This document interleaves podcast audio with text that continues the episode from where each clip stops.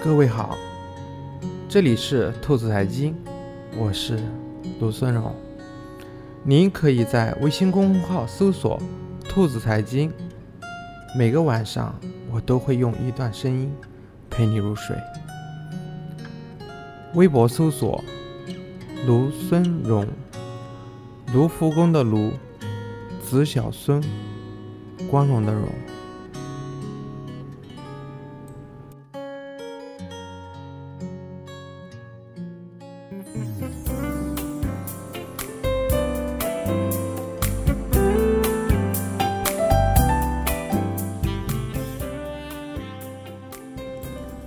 各位好，欢迎来到这一期的兔子财经。今天呢，兔子给大家来讲，中国百分之九十的中产家庭将陷入返贫危机？问号。目前呢，中国百分之九十的中产家庭呢将陷入返贫危机，这是杨国英提出的一个命题，其理由是。当前中国经济正式进入了金融空转的时代，这种情况下，国内百分之九十的中产家庭呢将会出现财富缩水。那么，兔财经今天呢这一期呢，我们就来看看杨国英提出的这个命题，他是怎么来说这一件事情的。在他看来呢，由于国内的中产。中产者基本上构成是中小企业及生意人组成，而不是如欧美，主要是由专业的人士组成。如果我们的政府呢，宽松的货币政策不能够让货币流入实体经济，而是在金融空转，即央行流入市场的流动性只在金融体系内循环，或者炒股，或者炒房，或者炒商品等。在这种情况下，中国经济要走出当前的持续低迷的局势是不可能的。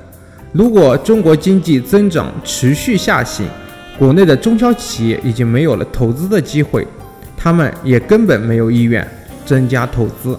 像兔子身边呢，就有一个朋友，一天到晚去炒股，然后他始终坚信的说，等股票翻身了，等股票翻身了，他一定会有机会翻身的。他觉得他想赚大钱会从股市上来赚，而他为什么是这样子呢？因为很简单，这种方式赚钱比较轻松嘛。他并没有去考虑实体，或者他很藐视实体。我兔子身边就有这样的一个一些朋友炒股的啊，就说像这样的一种呃分析和我刚才讲那一段金融空转的时候，兔子财经一直也在关注这个方面的。这点，其实如果你们在翻看兔子财经的前三期左右，有一期节目，兔子就特意讲到了这个观点。兔子当年说，当时说，就说我希望国内的房地产投资者能够把钱投到实业中，IT 科技高新领域去，让中国真正的崛起，而不是在一个房子上。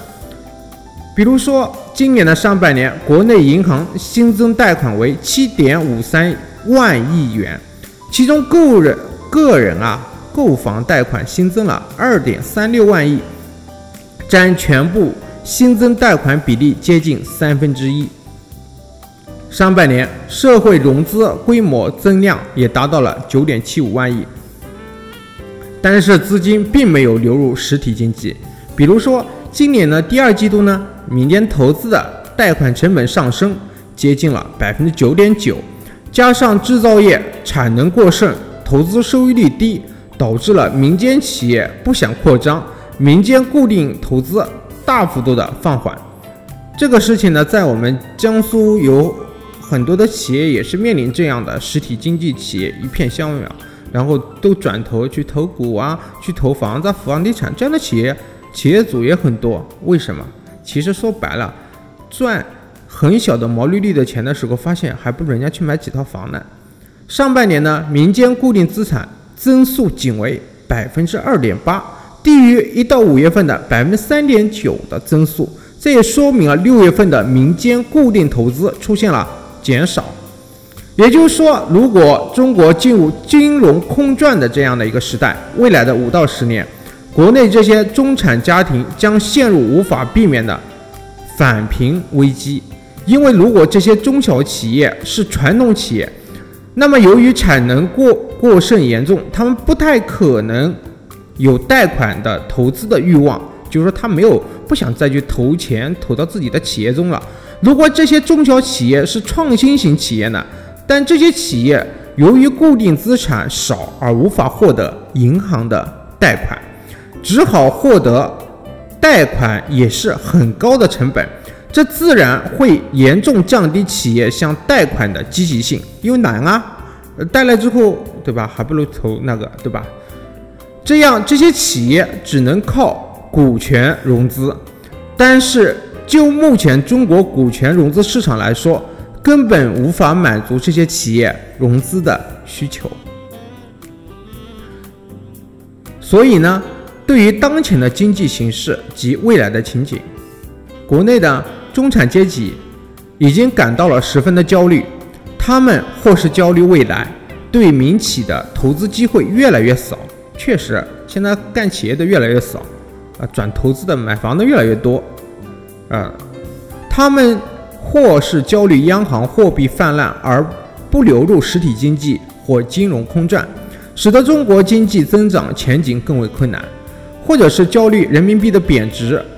让其财富全面缩水，所以最近《金融时报》有一项调查表示，中国有百分之四十五的中等收入的受访者希望至少将储蓄的百分之十兑换成外币，有百分之二十九的受访者已经完成了上述的目标。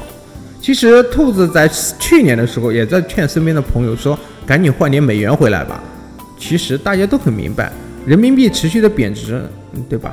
其实外汇啊还是可以买一点的啊。从家庭的这样的一个或者说你的呃保值上来说的话，毕竟现在主要是房子太贵了，所以往上跑导致货币这个情况。可以说中国进入金融空转时代已经有一段时间了，可能不是从现在开始，因为从国家统计局的报表上来看，住房本身就是投资品，投资品。它从来没有计算为消费品。既然住房是投资品，那么大量的流入进入房地产市场的现金也是一种投资，是一种金融空转。无论是早几年的影子银行快速发展，还是当时按揭贷款利率降到历史最低水平，都是让大量的流动性进入房地产市场，并推高房价。如果不是统计意义上的投资品，而是实体经济。房价如此疯狂上涨，那么反映到 CPI 的时上的时候也会飙升，并出现严重的这样的一个通货膨胀。在这种情况下，央行的利率岂敢降低了再降低呢？所以呢，近十几年来，中国的中产阶级家家庭啊，出现了主要来自两个方面，一方面就是中小企业及呃企业主啊，还有这个生意人。另一方面呢，是这几年的炒房者，而两者最后都汇到了一股身上，干嘛去了？炒房的这条路上去了。对于中小企业主及生意人来说的话，进入金融空转时代后，当然他们不会等待机会，而且很快的涌入这条路。可以看到，就目前的情况来说，基本上中小企业主及生意人都会持有一定的住房量，只不过这些人不同的家庭所持有的量不同而已。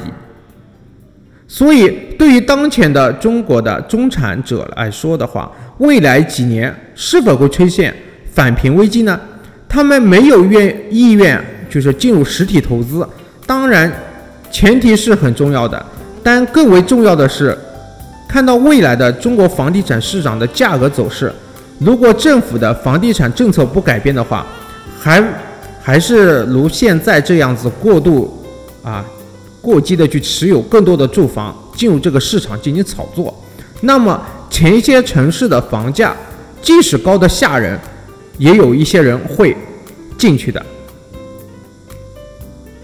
而且这些人随着这些人的不停的进场的话，会导致房价很难掉下来，仍然还是会有一些炒作者进入市场，如果政府的房地产政策在短期内出现重大调整，比如在今年的五月九号，《人民日报》权威人士所说要让住房回归到居住的功能，那么中国房地产的炒作就会戛然而止，房地产上涨就会受到制止。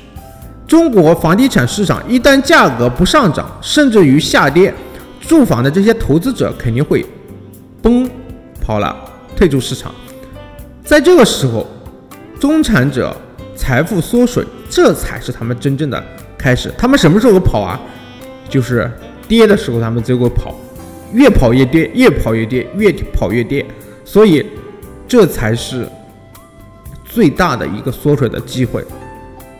所以，未来五到十年内，中国的中产者的财富危机或者返贫危机，更为重要的是观察还是看房价的变化。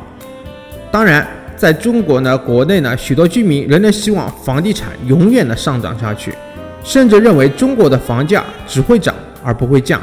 但是，这种神话在政府的各种激励的政策下，已经维持了十几年，未来能否再维持，恐怕。也是政府所无能为力的，比如在温州、鄂尔多斯及一些三线城市都是最好的案例。